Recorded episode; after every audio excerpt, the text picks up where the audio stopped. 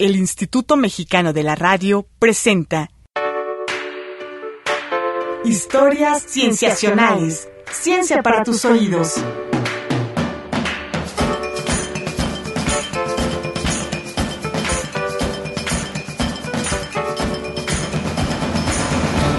Bienvenidos a Historias Cienciacionales. Mi nombre es Víctor Hernández y en este episodio volveremos a hablar de evolución.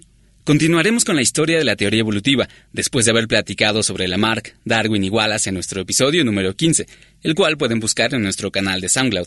En la siguiente charla nos acompañaron dos especialistas en el tema de la evolución, en las ideas que la explican y en la historia de esas ideas. Yo soy Vladimir Cachón, trabajo en la Facultad de Ciencias de la UNAM, me dedico al estudio de la evolución y a la historia de la ciencia. Hola, yo soy Carlos Alberto Ochoa Olmos, doy clases también en la Facultad de Ciencias de Evolución y Filosofía de la eh, Historia de la Biología. Tengo un doctorado en Filosofía de la Ciencia y también me dedico a cosas de la evolución e, e historia de la, del pensamiento evolutivo. Muchas gracias por estar aquí, ¿cómo están? Muy bien, muchas gracias, gracias por la invitación. Bien interesados en, en la plática. Vamos a platicar con ellos principalmente de la biología evolutiva del siglo XX, pues en ella hay una historia interesante que contar, llena de personajes interesantes.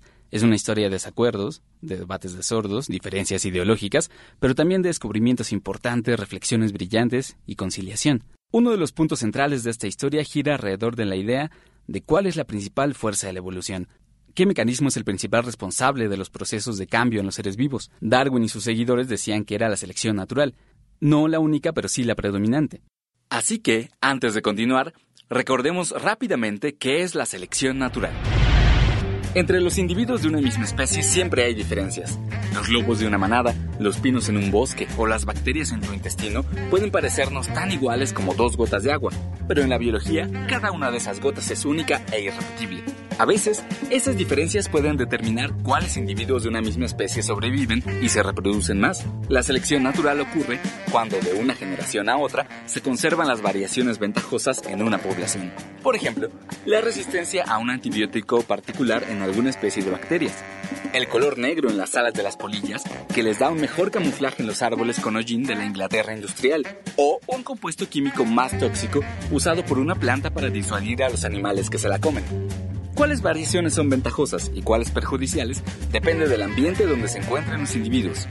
Así, en cuanto a probabilidad de reproducción y supervivencia, la selección natural se puede resumir con la siguiente frase. Los organismos proponen y el ambiente dispone. En el episodio pasado hablamos de cómo después de que Darwin publicara El origen de las especies, el evolucionismo fue gradualmente aceptado por la comunidad científica. Y para principios del siglo XX había en realidad pocos biólogos que no creyeran en la evolución. Pero una cosa era aceptar la evolución y otra distinta aceptar que sucediera principalmente por selección natural. A finales del siglo XIX y principios del XX había muchas ideas diferentes sobre cuál era la principal fuerza evolutiva. Bueno, hay una frase muy famosa de, de Julian Huxley. Thomas Henry Huxley fue un biólogo británico y amigo cercano de Darwin. Por la encarnizada defensa que Huxley hacía de las ideas de su amigo, fue llamado el Bulldog de Darwin. Que es el eclipse del darwinismo. Entonces en ella dice que la teoría de la evolución original de Darwin pues no dominaba a finales del siglo XIX y principios del XX, principalmente por tres teorías. Una de ellas es el lamarquismo o neolamarquismo, la segunda es el saltacionismo y la tercera es la ortogénesis. Lo que te dice el neolamarquismo es que el ambiente influye mucho en, la herencia de, de los individuos y puedes desarrollar adaptaciones directamente del ambiente.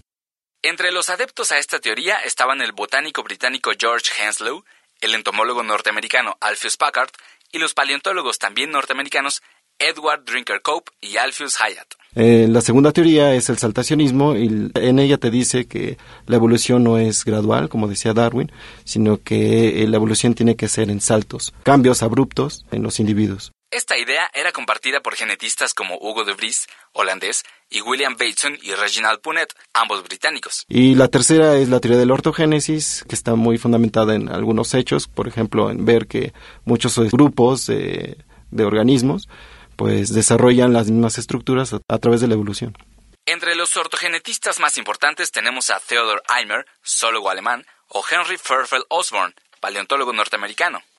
Pero seguramente no se trataba de simplemente llevarle la contraria a Darwin. ¿Qué era lo que veían estos científicos en la naturaleza que les sugería estas ideas? De hecho, un montón de, fenómenos que te dan la idea de que realmente lo que te dice en la teoría de Darwin no es lo que se ve en los hechos. Por ejemplo, el gradualismo. El gradualismo darwiniano dice que los cambios evolutivos en las especies son graduales, pequeños, nada de cambios bruscos ni de gran envergadura. Las especies surgen poco a poco y no súbitamente. Sin embargo, el gradualismo en el registro fósil pues no se ve, porque en un estrato ves una morfología en especial y para el siguiente estrato ves una morfología totalmente distinta. Entonces de ahí los paleontólogos este, decían que pues no podías unir entre un tipo y otro tipo por medio del gradualismo. Que entonces el cambio no era gradual. Exactamente, que el cambio no era gradual. Y bueno, otra cosa es tratar de, justificar las diferencias que hay entre un grupo con respecto a otro, por ejemplo, entre eh, felinos y cánidos. Si hay una discontinuidad, eh, digámoslo así, que no hay un organismo intermedio entre uno y otro. Entonces muchos naturalistas decían que, bueno, pues no hay una prueba de gradualismo porque lo que se ve en la naturaleza son esas discontinuidades. Estas discontinuidades apoyaban el saltacionismo, según sus seguidores. ¿Qué pasa con la tercera idea? Con respecto al ortogénesis, siempre se ha visto también en el registro fósil ciertas tendencias a seguir este, variaciones parecidas. Y esto atacaba al darwinismo en el sentido de que, eh, bueno, lo que te dice el darwinismo es que las variaciones tienen que estarse en todas las maneras posibles, ¿no? O sea, hay, no sé, morfologías pequeñas, eh, grandes, de distintos colores, entonces esto ellos decían que esas variaciones siempre se daban de manera aleatoria y lo que decían los ortogenetistas es que no, que siempre los organismos siempre seguían ciertas eh, direcciones hacia cambios determinados. ¿Hay algún ejemplo en particular de estas tendencias de las que ellos hablaban? Sí, hay un montón de...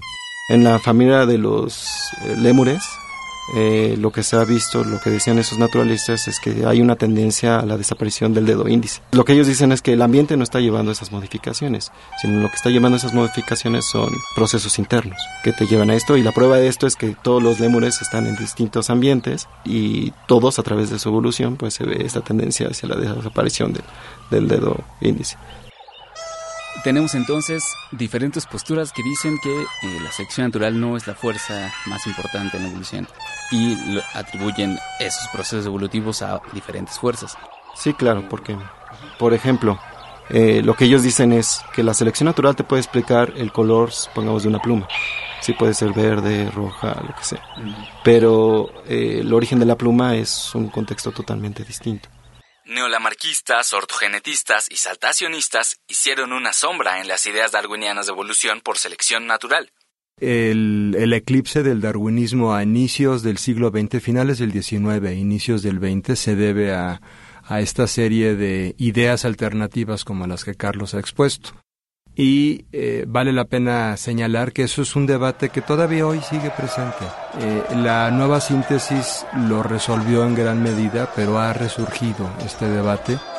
Yo tengo una postura en ese sentido más apegada al neodarwinismo. Yo sí creo que la selección natural es la principal fuerza con mucho de la evolución, pero eh, pues podemos platicarlo si quieres en el transcurso de, del programa biología evolutiva las polémicas son muy resistentes. Pueden resurgir cuando ya se les pensaba superadas. La de la selección natural ha continuado desde que Darwin propuso esa idea hasta hoy, un lunes de julio del 2014 en nuestra cabina de radio. Pero volvamos al momento donde dejamos el debate. ¿Qué fue lo que pasó a principios del siglo XX que inclinó la balanza a favor de la selección natural? Lo que pasaba ah, en los años 20 del siglo XX, lo que ocurría es que diferentes eh, biólogos encargados de diferentes subdisciplinas, por ejemplo de la paleontología, de la botánica, de la zoología, utilizaban diferentes marcos teóricos. Entonces, ya estaba la teoría de evolución por selección natural de Darwin, pero pocos biólogos realmente la estaban empleando para digamos, darle un enfoque teórico a su disciplina, para explicar su disciplina.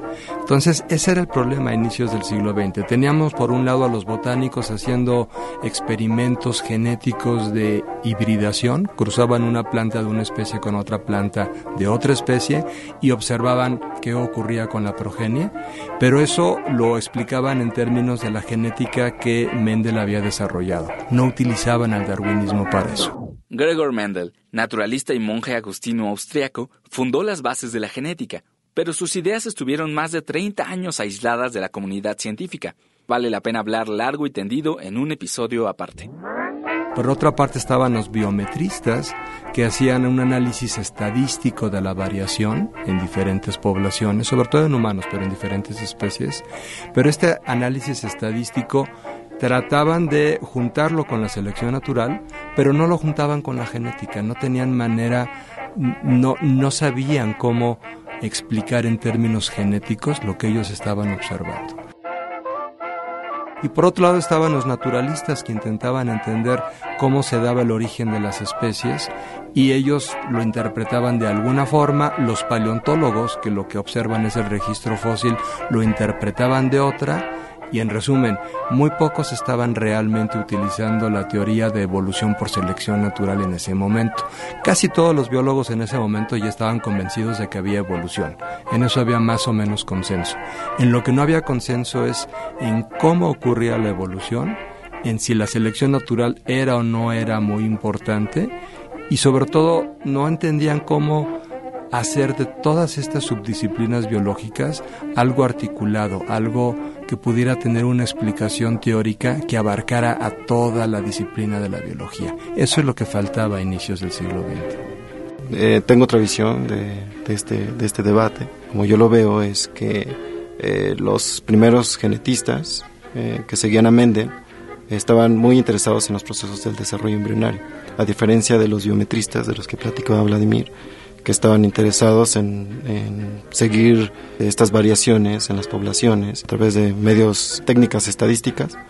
Y bueno, lo que se dice generalmente es que eh, los mendelistas y los biometristas llegaron a la conclusión de que sus, las ideas de los mendelistas no podían ser totalmente contradictorias, sino lo, lo contrario. O sea, beneficiaba a este punto de vista que tenían ellos. ¿no?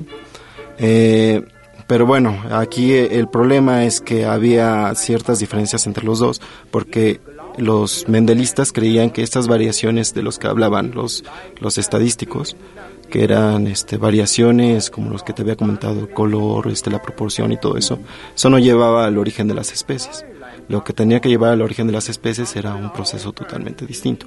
Y de ahí es cuando se empieza a, desarrollarse el debate, que es un debate también acerca de dos niveles de la evolución, uno que le dicen la microevolución y el otro que se le dice la macroevolución. Entonces, para diferenciar entre uno y otro, lo que te dice la microevolución es que este, los cambios que se ven en las poblaciones pues son los que debemos de estudiar, ¿no? La macroevolución lo que te dice son los, los cambios hacia el origen de las especies. Entonces aquí el problema es un problema de nivel. Es decir, que si los procesos de la microevolución, o sea, los cambios en las poblaciones, pueden explicarte el origen de las especies, y ahí es donde se desarrolla toda esta polémica, que es precisamente donde tratan de, resolverse con la genética de poblaciones y después los neodarwinistas, de Mary Simpson, otros personajes, tratan de decir que sí, precisamente los procesos de la microevolución te puedes explicar el origen de las especies. Hemos entrado entonces al siguiente desarrollo teórico de la biología evolutiva del siglo XX una teoría conocida como síntesis moderna o nueva síntesis. ¿De qué se trata? Volveremos con ella a regresar del corte. No se vayan. Vamos a un corte y regresamos. Tú escuchas historias cienciacionales. Ciencia para tus oídos. Ciencia para tus oídos.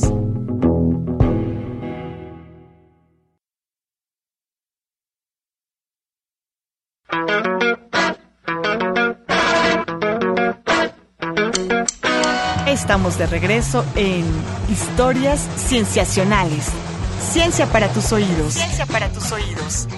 Regresamos a Historias Cienciacionales. Estamos hablando de la biología evolutiva del siglo XX, con Vladimir Cachón y Carlos Ochoa. Nos quedamos antes del corte en algunos de los debates que se plantearon a inicios del siglo pasado. ¿Qué tan importante es la selección natural en la evolución? ¿Pueden los procesos evolutivos en las poblaciones explicar el origen de las nuevas especies? Estas polémicas nos fueron llevando al desarrollo de una nueva teoría, llamada síntesis moderna o nueva síntesis. Para muchos biólogos, el surgimiento de la nueva síntesis evolutiva es el acontecimiento más importante en la biología después de la publicación del origen de las especies de Darwin en 1859. Entonces vale la pena hablar un poco de cómo ocurrió este acontecimiento. Hemos dicho que a principios del siglo XX los paleontólogos estaban por su lado, los botánicos por el suyo, los biometristas por el suyo, cada quien enfocaba la biología y la evolución en la biología de una manera diferente. ¿Cuál fue el primer paso para empezarnos a poner de acuerdo? El primer paso fue entender que la selección natural y la genética no están peleadas, no son diferentes explicaciones, sino que son dos partes de una explicación que puede estar eh, junta, puede darse de manera conjunta. Este paso que es el unir la teoría de Darwin de selección natural con la genética de Mendel fue el primer paso importante en la nueva síntesis y lo dieron principalmente tres eh, genetistas de poblaciones. Ronald Fisher, inglés. John Borden Sanderson Haldane, inglés naturalizado hindú. Y Sewell Wright, estadounidense. Tres biólogos con inclinaciones matemáticas. Son conocidos informalmente como la Santa Trinidad de la Genética de Poblaciones y formalmente como los fundadores de esa disciplina. Se les llama genetistas de poblaciones porque ellos aplicaron la genética no a individuos específicos, que es lo que estaban haciendo antes los botánicos. Los botánicos cruzaban una planta con otra y veían qué ocurría, pero lo, veían con una planta o con dos plantas. Los genetistas de poblaciones se ponen a estudiar poblaciones completas porque se parte de de que la evolución ocurre dentro de una población. Entonces empezaron a observar cómo se daba la genética en las poblaciones. Y además todos ellos tenían conocimientos matemáticos muy avanzados, de tal manera que desarrollaron una teoría matemática que al mismo tiempo que es matemática y se puede poner en fórmulas, se puede cuantificar, se pueden hacer predicciones matemáticas, al mismo tiempo que hace eso, une la teoría de la selección natural con la teoría de la genética de Mendel. Y entonces surge lo que podemos llamar la teoría genética de la selección natural. De hecho, así se llamó el primer libro, que es el que marca el inicio de la nueva síntesis. Es un libro de Fisher que le llamó La teoría genética de la selección natural. Lo publicó en 1930 y se considera que con ese libro, en ese año, comienza la elaboración de la nueva síntesis. A ese libro le siguieron otros, como el de Haldane, de las causas de la evolución, que también hace un desarrollo matemático y también junta la teoría genética con la selección natural. Y a partir de eso empiezan a hacerse varios otros artículos, como los de Sewell Wright y otros genetistas, que permiten hacer un enorme logro Ahora tenemos una explicación que es completamente coherente y consistente con lo que sabemos de selección natural darwiniana y con lo que sabemos de genética. Y lo aplicamos a lo que ocurre en las poblaciones y además podemos hacer ecuaciones, podemos medirlo, podemos predecirlo, es decir, se le dio una robustez teórica y matemática muy grande a la biología que no la había tenido antes. Esa fue la primera fase de la nueva síntesis. Teodosius Dobzhansky, de quien hablaremos un poco más adelante, escribió alguna vez que nada tiene sentido en la biología si no es a la luz de la evolución. Muy recientemente, el biólogo evolutivo Michael Lynch dijo que nada tiene sentido en la evolución si no es a la luz de la genética de poblaciones. Esto nos habla de la relevancia y el poder explicativo que para muchos tiene la genética de poblaciones todavía al día de hoy. Pero sigamos con la segunda fase de la nueva síntesis y empecemos precisamente con el genetista Theodosius Dobzhansky.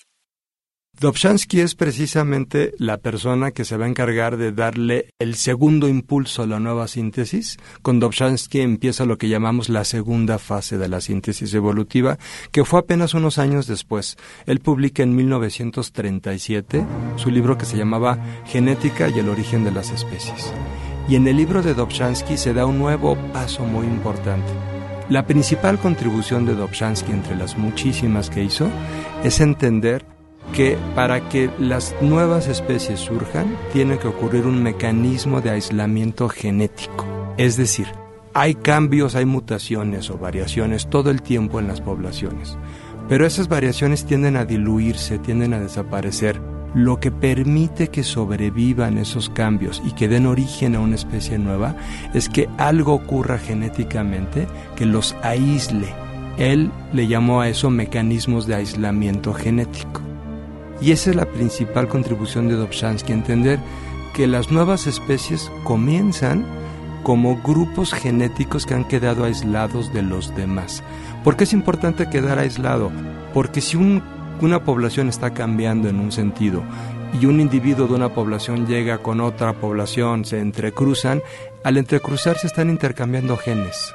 Y al intercambiar genes están diluyendo los cambios.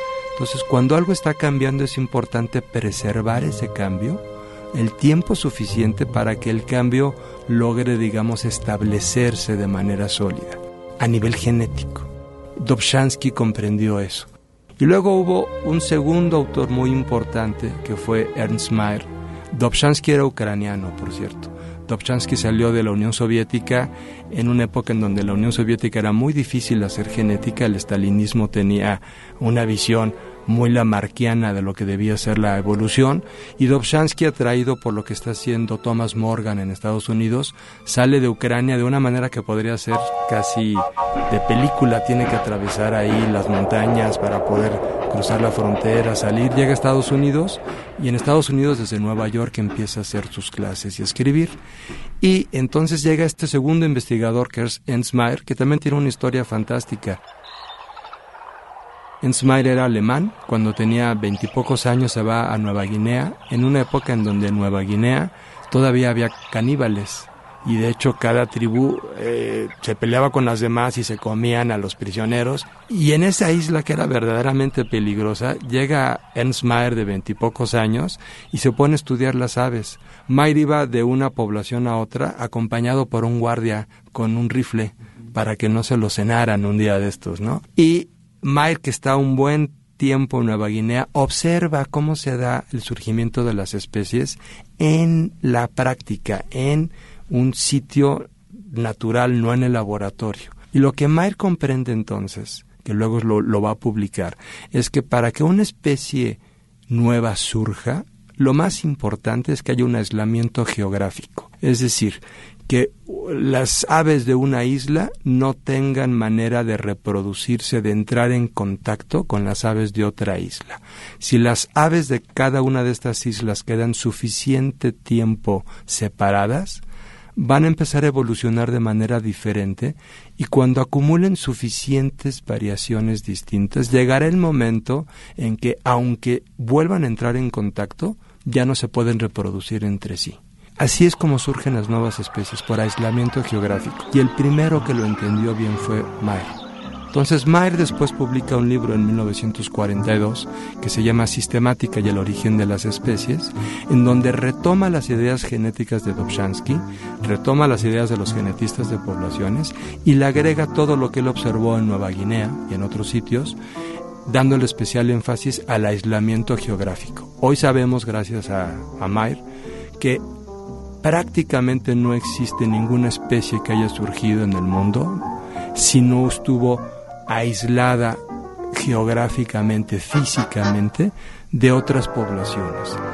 Mayr decía algo muy importante y es que el surgimiento de las nuevas especies no se trata tanto de que aparezca un nuevo tipo, es decir, que aparezca una nueva forma, un nuevo molde, como, como, el, como del hecho de que quede protegido de flujo genético, quede protegido de que esos cambios se diluyan con otras poblaciones.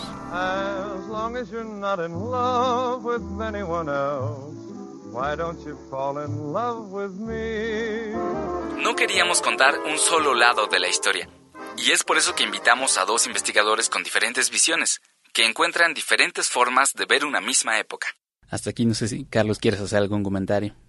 Bueno, también hay unos personajes interesantes dentro de esta etapa de la síntesis moderna que, bueno, que estaban en contra de muchas de estas posturas de las que habló Vladimir. Eh, bueno, hay un personaje que es muy importante, su nombre es Richard Waldschmidt, es alemán.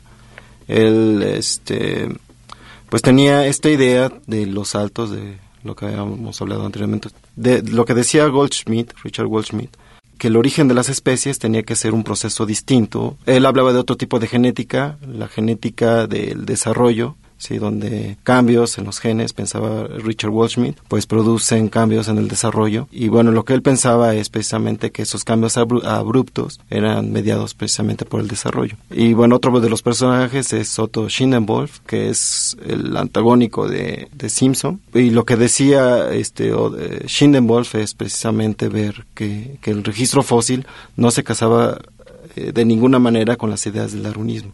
Esto es de la evolución gradual y de las variaciones aleatorias. Y de Simpson me parece que no hemos hablado todavía. De Simpson no, no, hemos hablado y viene muy a cuento ahora que acaba de mencionar Carlos. En este punto, nuestros invitados comenzaron a mostrar más desacuerdos, siempre con cortesía. Dejamos que la plática se extendiera más del tiempo que teníamos planeado para que expusieran sus argumentos con libertad. Tristemente, no nos alcanza el tiempo de un episodio para transmitirlos, pero creemos que es importante que los escuchen, y es por eso que decidimos continuar con esta charla en un siguiente programa. Espérenlo muy pronto. Esto ha sido todo en este episodio de Historias Cienciacionales. Para contactarnos pueden buscarnos en nuestras redes sociales, Facebook, WordPress o Tumblr, como Historias Cienciacionales, en Twitter como arroba cienciacionales, todo con C, o en correo, historiascienciacionales.gmail.com. Nos encantaría saber de ustedes. Participaron en la realización de este programa Marcela Montiel, en la producción y edición, Carolina Durán en edición y diseño de audio, Roberto Portillo en grabación y edición y Manuel Compatidla en los controles técnicos. Les agradecemos mucho. Nos vemos la siguiente semana en otro episodio de Historias Cienciacionales. El Instituto Mexicano de la Radio presentó Historias Cienciacionales. Ciencia para tus oídos.